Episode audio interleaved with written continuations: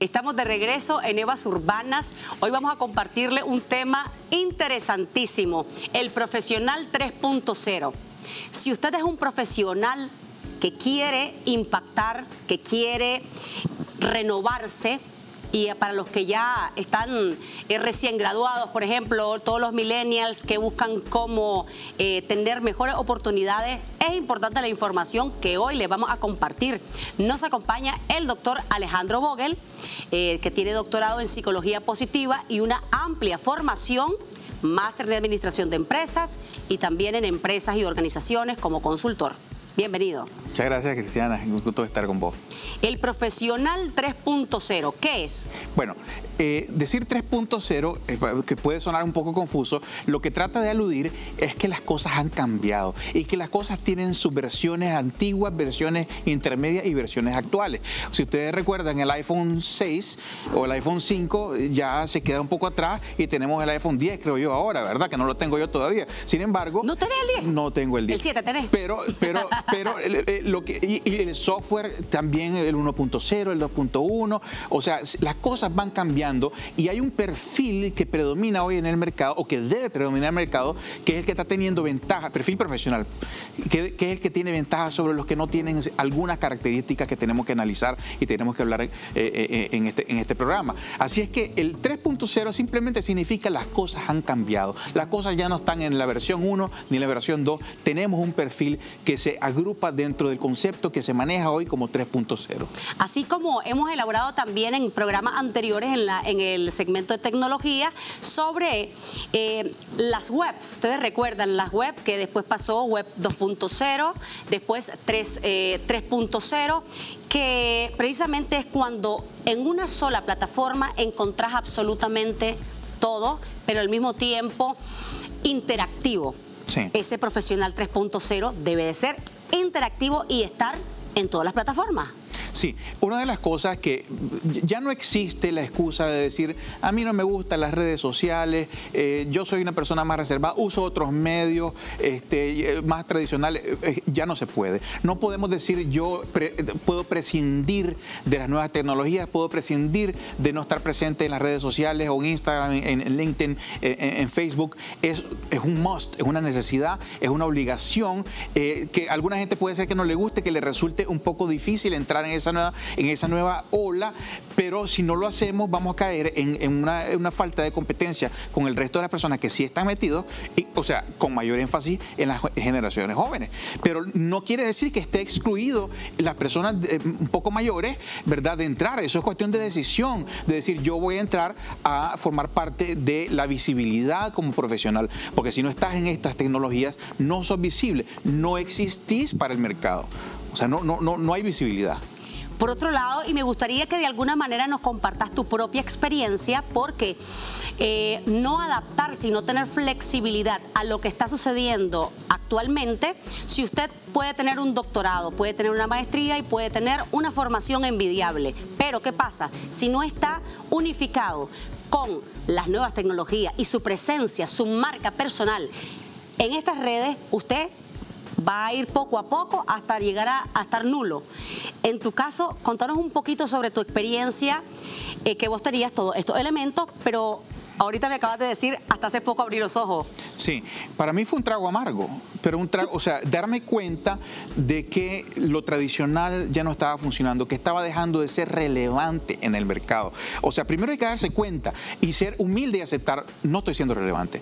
Me falta meterme, insertarme en las nuevas tecnologías. Y fue un despertar para mí con una experiencia que tuve con medios escritos, medios eh, eh, tradicionales, en donde yo analicé el, el retorno de mi inversión y me di cuenta que no estaba funcionando. Y dije, algo está pasando. Y tomé una decisión muy personal de reconvertirme, incluyendo, platiqué con vos sobre el tema, eh, para insertarme dentro de lo que sí estaba funcionando y tenía un retorno de mi inversión en mi imagen, en mi, publicidad, y lo cual hoy estoy eh, este, recibiendo los beneficios de ese cambio de mentalidad. Pero es una decisión, y si, y si no la tomo, salgo del juego.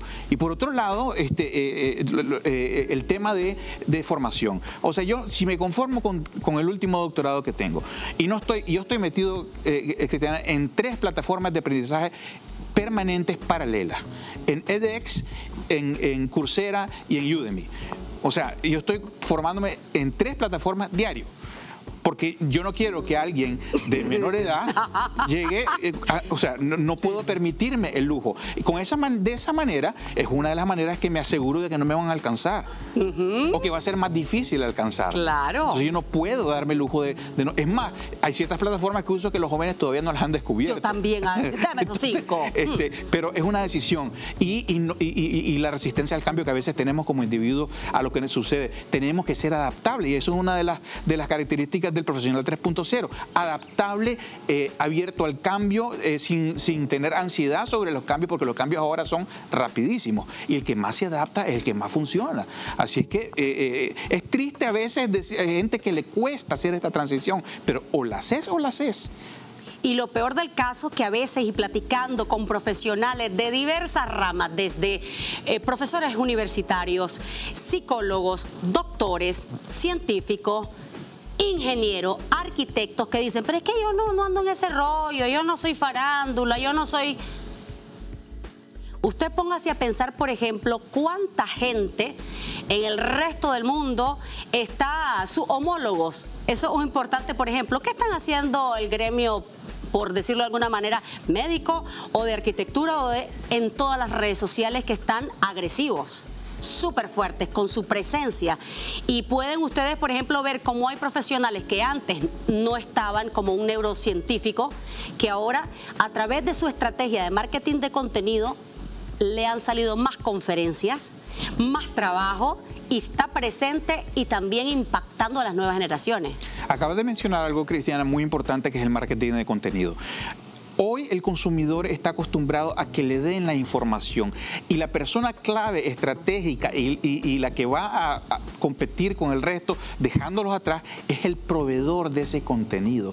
¿De quién obtengo yo mi información? Es importantísimo. Esa persona que me provee de la información vital que necesito en diferentes áreas de mi vida, de los negocios incluyendo, es la persona que yo voy a buscar luego para una consultoría, luego para hacer una alianza, luego para hacer una conferencia, luego, o sea, el proveedor, el marketing de contenido es importantísimo. La información es poder.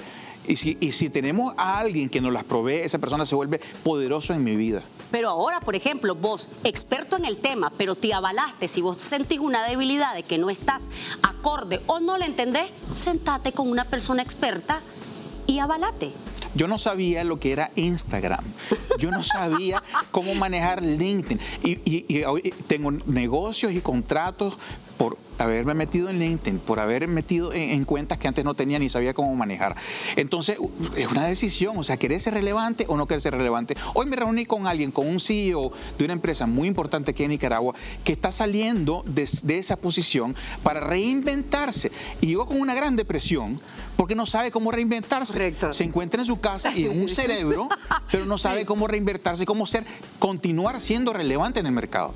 Relevante porque estaba acostumbrado a que lo recibían los presidentes de compañías, los presidentes de bancos y le preguntaban su opinión. Y de repente sale de su, su, zona de confort y dice, ahora no sé qué hacer. Y, tenía problemas incluso hasta de caminar porque le había afectado tanto psicológicamente. Suena chistoso, a mí me da pesar, pero, pero, pero lo, que, lo que tuvo que entender él es que se trataba de ser relevante. Él eh, estaba acostumbrado a la relevancia. Claro, por haberse, por también quitémonos el cassette, el chip mental del profesional de hace 10 años, de hace 5 años incluso. El profesional del futuro, y usted puede encontrar toda esta información en YouTube con Andrés Oppenheimer, que habla mucho de estos temas del profesional del futuro, se autoemplea. No espere usted que lo empleen, pero cómo, digamos, uno mismo autoemplearse vos mismo te autoempleás. Sí. Con toda la formación que usted puede tener, aunque tenga 40, 50, 60 años, usted sáquele provecho a eso. Y si tiene que asesorarse con una persona que a usted le abra la mente o le maneje todas estas cosas paralelamente con uno, pues lo puede hacer. Sí, es necesarísimo tener una estrategia para esto. O sea, no se puede improvisar. O sea, este, el, mercado no te va a permitir improvisar, no te va a perdonar que, improvises. Es necesario tener una estrategia. Pero eh, estamos en una realidad que no podemos evitar y así es que hay que, hay que actuar, Cristiana. Pero por otro lado, también para las personas que puedan estarse sintiendo así ofuscados, desolados y un poco deprimidos porque dicen, ¿cómo me inserto en todo esto? Hay un proceso y, no, no es difícil. El networking, por ejemplo, ¿qué es y para qué sirve? Ok, antes, networking lo ha hecho alguna gente en el pasado por mucho tiempo, eh, pero cierta gente clave de las empresas, que es el uso inteligente y de apalancamiento de los contactos. O sea, saber no solamente de una manera egoísta de qué puedo conseguir yo de fulano y de sultano, eh, pero realmente vale a quién conoces. Quién conocer de una manera genuina, ¿verdad? No solo de una manera egoísta decir que me puede dar, pero porque uno también tiene que dar para recibir. Pero saber conocer gente y ir a eventos, ahora está muy de moda ir a eventos para hacer networking, para conectar con gente. Pero rápidamente te, detectan cuando tu interés es eh, eh, equivocado y tu interés es egoísta. Sin embargo, mm. bien hecho, eh, te genera una riqueza porque las personas nos enriquecemos con las otras personas.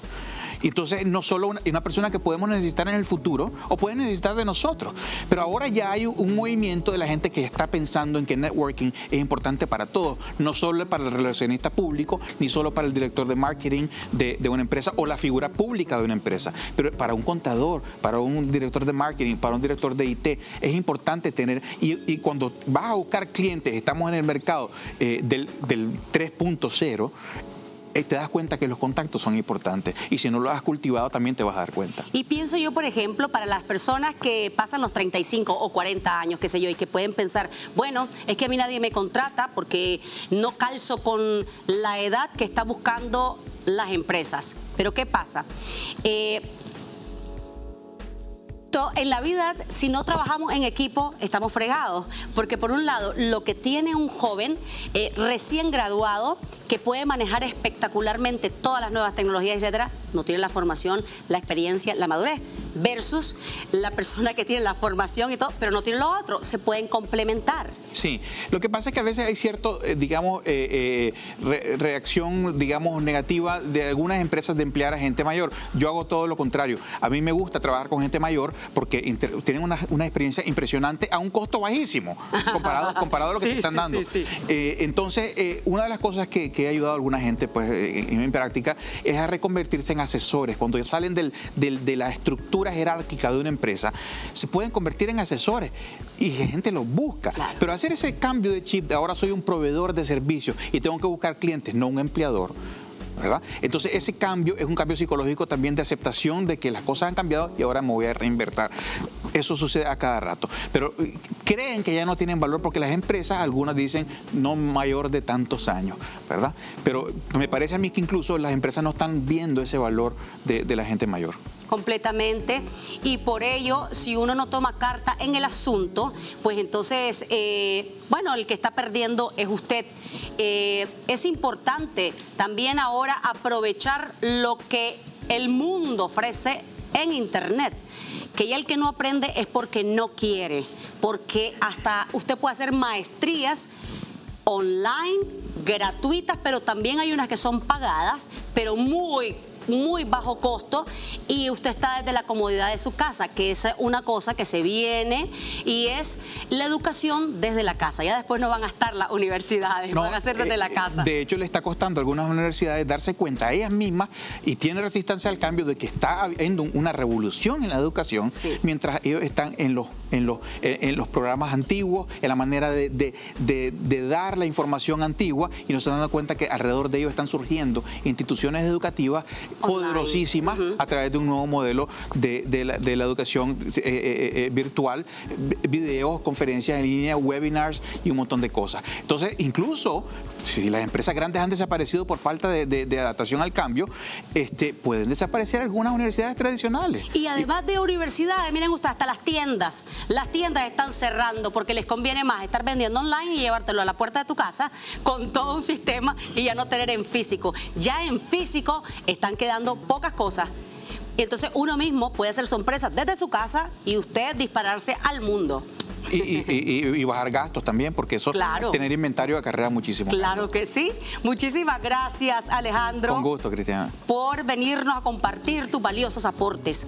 Usted puede seguir los contenidos de Alejandro Vogel en www.alejandrovogel.com y en su canal de YouTube desde donde comparte contenido muy importante. Gracias, Ale. Y estamos nosotros eh, el día de mañana a la misma hora por Voz TV.